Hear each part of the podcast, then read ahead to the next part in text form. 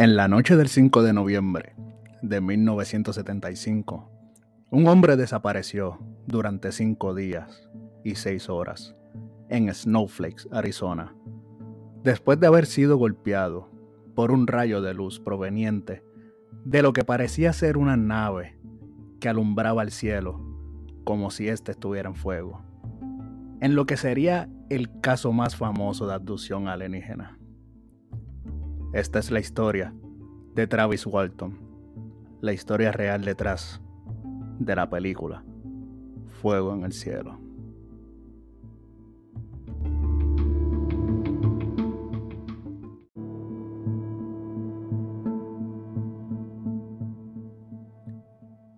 Saludos, les habla Ricky y bienvenidos a una nueva edición de Mundo Escéptico.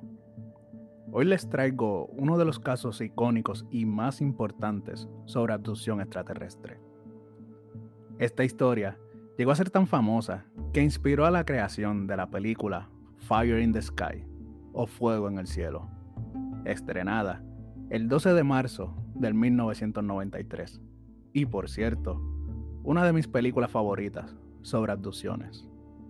Pero, ¿qué es exactamente una abducción alienígena? La palabra abducción es sinónimo de secuestro, aunque el término es frecuentemente utilizado para referirse al hecho de ser secuestrado por aliens y desaparecer por horas, incluso días, para luego regresar con vagos recuerdos de lo que sucedió y en ocasiones con objetos metálicos insertados quirúrgicamente en el cuerpo. Por mucho tiempo, muchas personas afirman haber sido abducidas y hasta llegan a narrar sobre memorias dentro de las naves, como fue el caso de Walton. Travis Walton es un leñador de Snowflake, Arizona, Estados Unidos. Nació el 23 de abril del 1957. El 5 de noviembre de 1975, Walton, quien tenía en esos momentos 22 años de edad, se encontraba trabajando en el Parque Nacional de Sidegraves, con su grupo de trabajo compuesto por Mike Roger, Ken Peterson, John Golett, Steve Piercer, Alan Dailies y Dwayne Smith. Al caer la noche, Walton y los seis leñadores se trasladaban en camioneta de regreso a sus casas, cuando se encontraron con una intensa luminosidad que ellos creyeron que se trataba de un incendio, pero al acercarse el objeto se veía algo parecido a un platillo volador flotando sobre la Tierra a unos 30 metros de altura. Ellos recuerdan que junto a la luz también se podía escuchar un sonido agudo proveniente de la nave. Travis, Travis salió de la camioneta y se acercó, esperando que al acercarse al objeto, éste se alejara. Pero el objeto comenzó a moverse y a emitir muchos sonidos, lo cual lo aterrorizaron. Cuando estuvo bajo él, un rayo de luz apareció de pronto, golpeándolo contra la tierra, dejándolo aparentemente inconsciente. Luego, afirmó haber experimentado una clase de shock eléctrico que lo paralizó. Los otros seis hombres se espantaron y se alejaron a toda prisa en su camioneta. Poco después, sus compañeros de trabajo decidieron volver al lugar solo para darse cuenta de que la nave y Travis habían desaparecido.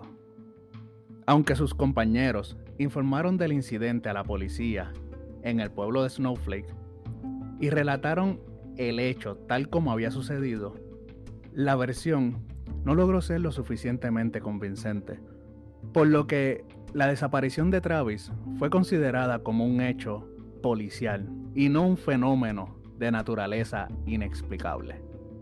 Las principales hipótesis apuntaban a homicidio por parte de uno de los leñadores, el cual presentaba antecedentes penales anteriores. La policía buscó a Travis intensamente durante tres días, usando un gran número de perros a huesos y helicópteros, pero todo fue en vano, porque fueron incapaces de encontrarlo o encontrar alguna pista. Incluso llegaron a pensar que podía haber sufrido una hipotermia, lo cual era lo más probable. Aunque nada de esto se pudo comprobar con certeza. Los siguientes cinco días fueron un verdadero infierno para los seis leñadores, quienes fueron acusados de homicidio, juzgados legal y socialmente por toda la nación, y con la firme certeza de que la abducción no era otra cosa que un fraude para ocultar un crimen. Fueron sometidos al detector de mentiras en la Oficina de Seguridad Pública del Estado de Arizona, con el más alto cuidado de administrarlo para tomar la prueba porque los hombres habían sido acusados de asesinato. El examinador de polígrafo altamente cualificado, miembro de la Asociación de Polígrafos del Estado de Arizona, Cy Gilson, escribió en su informe que habían dicho la verdad y comentó, lo único que les puedo decir es que pasaron la prueba. El compañero de Travis Walton, Mike Roger, dijo que mientras les aplicaban el polígrafo, Cy Gilson parecía ser un creyente, después de que ya tres de estos hubiesen pasado la prueba. Luego, Mike Rogers afirmó que en una conversación con este, le dijo de manera no oficial que él creía que habían dicho la verdad. El sheriff Marilyn Gillespie, el cual no les creía al principio, los interrogó por separados en habitaciones aisladas y no encontró contradicciones y en virtud de la solidez de los testimonios cambió de opinión. En un periódico estadounidense dijo, I'm sure they saw UFO. Es decir, estoy seguro de que vieron un ovni. Al quinto día de la desaparición, la familia de Travis recibió una llamada telefónica desde un teléfono público. Era Travis Walton. Mike Rogers, el mejor amigo de Travis, no podía creerlo y partió en búsqueda junto con la familia de este.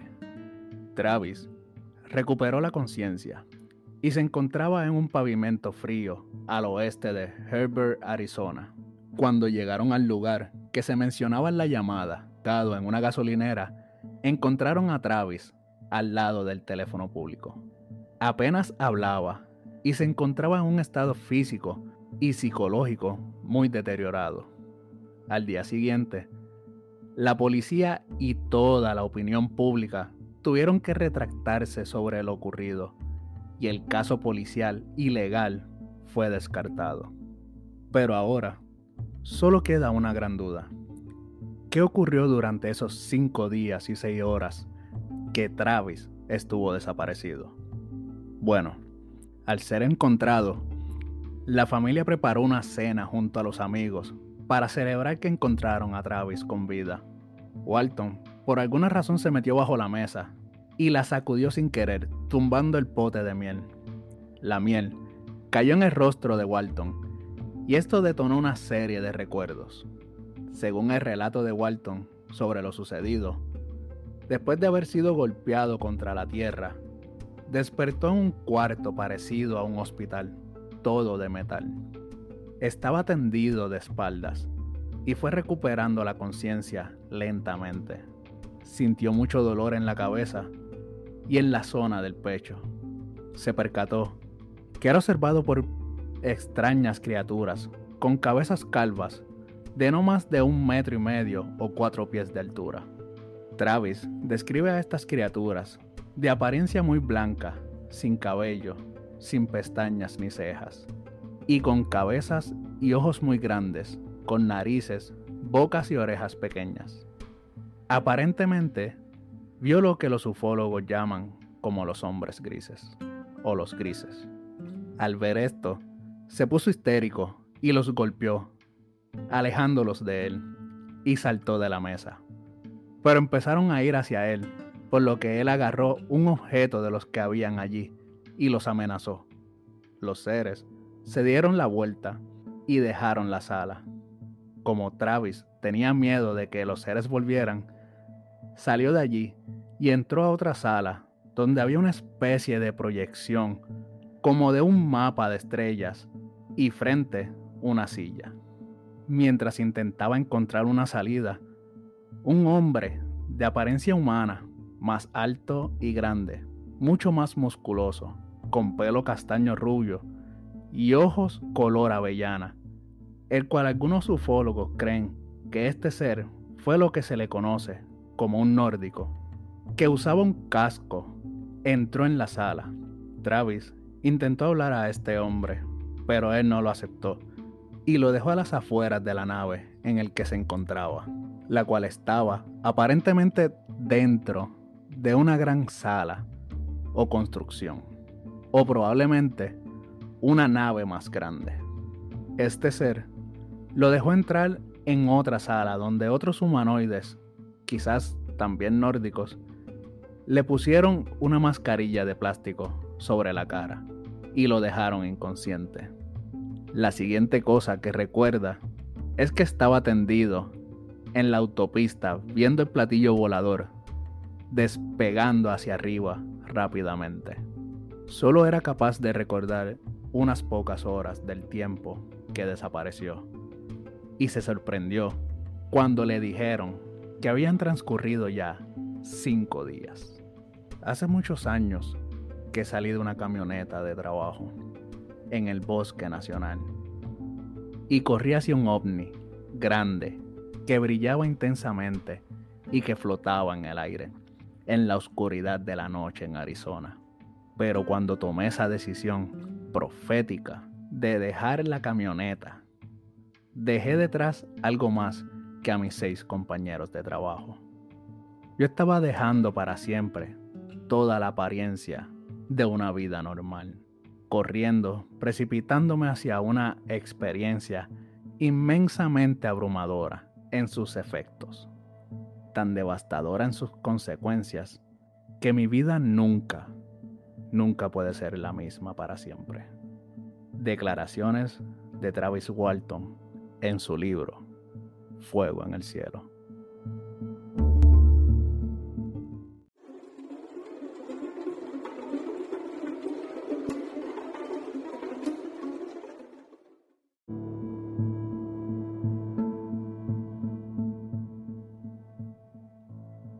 Este caso fue considerado una falsa por los escépticos. Philip J. Klass, un periodista escéptico, especializado en escribir artículos destapando las historias falsas relacionadas con ovnis.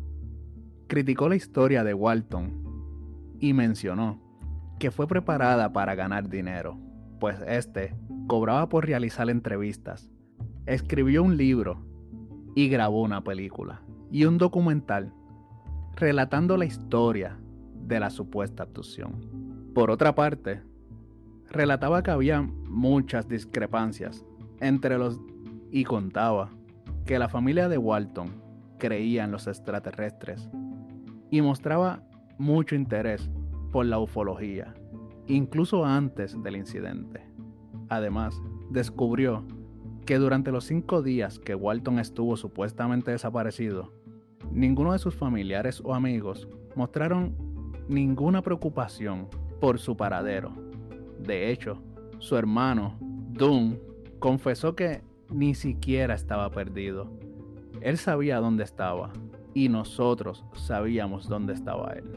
El propio Travis admitió que tres semanas antes del suceso había estado viendo programas sobre abducciones y extraterrestres, como The UFO Incident en el canal de NBC, lo cual según la psicóloga cognitiva Susan Clancy podría haber influenciado su historia y haberla inspirado para fingir un suceso similar al de los programas de la televisión que veía. Se sabe que tras la emisión de este programa hubo un incremento de un 2.500% en la cantidad de personas que afirmaron haber sido abducidas por extraterrestres. Finalmente, Class reportó que la prueba del polígrafo estuvo mal administrada y que Walton usó trucos para engañar el polígrafo, como aguantar la respiración. Además, destapó una prueba anteriormente administrada por otro examinador, que concluyó que sus declaraciones eran falsas. Travis había intentado ocultar esta primera prueba y solo mostró a los medios la prueba del polígrafo en las que salía su declaración como cierta. Treinta años después del lanzamiento del libro, Walton apareció en un programa del canal Fox llamado Nada más que la verdad, en el que se le preguntó si había sido abducido por ovnis el 5 de noviembre de 1975. A lo que respondió que sí. La prueba del polígrafo determinó que estaba mintiendo. Ahora bien, esta es toda la verdad que podemos encontrar hasta ahora de este caso tan importante de la ufología y las abducciones. En sus manos queda el veredicto final sobre la credibilidad de este incidente. Si me preguntan, sí creo que existe vida inteligente en otros planetas, que quizás tengan tanto interés en nosotros como nosotros en ellos. Es solo que no encuentro mucha credibilidad en los casos de contacto del tercer y cuarto tipo, aunque no descarto de que uno que otro caso de los millones que existen puedan ser reales. Pero tú, ¿qué opinas de este y otros relatos parecidos? ¿Crees en las abducciones? ¿Te gustaría pasar por esta experiencia? Cuéntame tu opinión a través de mis redes sociales. Búscame en Instagram como mundo.escéptico, donde comparto visuales de los temas. También me puedes encontrar en Facebook como Ricky Pan Blanco, Mundo Escéptico, donde también comparto visuales y en ocasiones información adicional que encuentro sobre los temas. También pueden aprovechar y hacerse parte del grupo Escépticos, donde podrán compartir memes, historias y cualquier cosa relacionada a la temática del grupo. Y recuerden que también pueden buscarme en YouTube. Me encuentran como Mundo Escéptico Podcast. Es en este canal donde comparto los episodios con los visuales para que puedan alimentar la imaginación mientras me escuchan. Así que, así que desen la vuelta y si el contenido es de su agrado, denle pulgar arriba y compartan. Y no olviden darle a suscribir al canal y activar la campanita para que estén al pendiente de las actualizaciones del mismo. No me puedo despedir sin darle las gracias a todos los que me escuchan alrededor del mundo por darme la oportunidad de entretenerlos por unos minutos cada semana. Sin más que decir, me despido. Que pasen una linda semana y nos escuchamos en un próximo capítulo de Mundo Escéptico.